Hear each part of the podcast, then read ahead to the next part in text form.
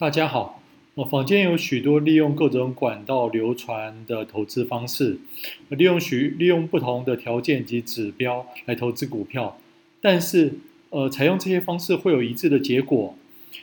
许多时候，在一组条件之下，会有好几只股票呃符合这些条件。如果你只投资其中一部分，就会有不同的结果。呃，比如说某甲买 A 股，你买 B 股。结果你大赚百分之百，他赔光，平均起来就有百分之五十的报酬率。所以，当你在书上看到一个神奇的投资方法，作者靠它赚十亿，而你赔了一屁股，不用意外。那上次我们提到用股东权益报酬率、股价净值比、近二十日股价报酬率来投资，也会有这样的问题。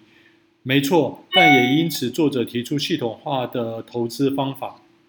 他的方法是把上市贵公司以以上述三个指标排列：股东权益报酬率、过去二十日股价报酬由高往低排，股价净值比由低往高排。每家企业会得到三个排名，排名加总除以三就是总排名。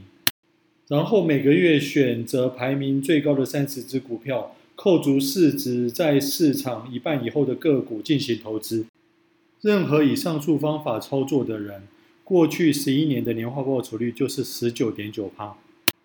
任何管道的投资方法或建议都有一定的参考价值，可是如果它没有系统化的操作方法，你可能就要小心，它的操作结果会有一定的变异性。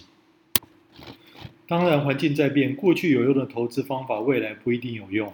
只是你所听过的投资大师，哪一个不是因为过去的成功而被人推崇呢？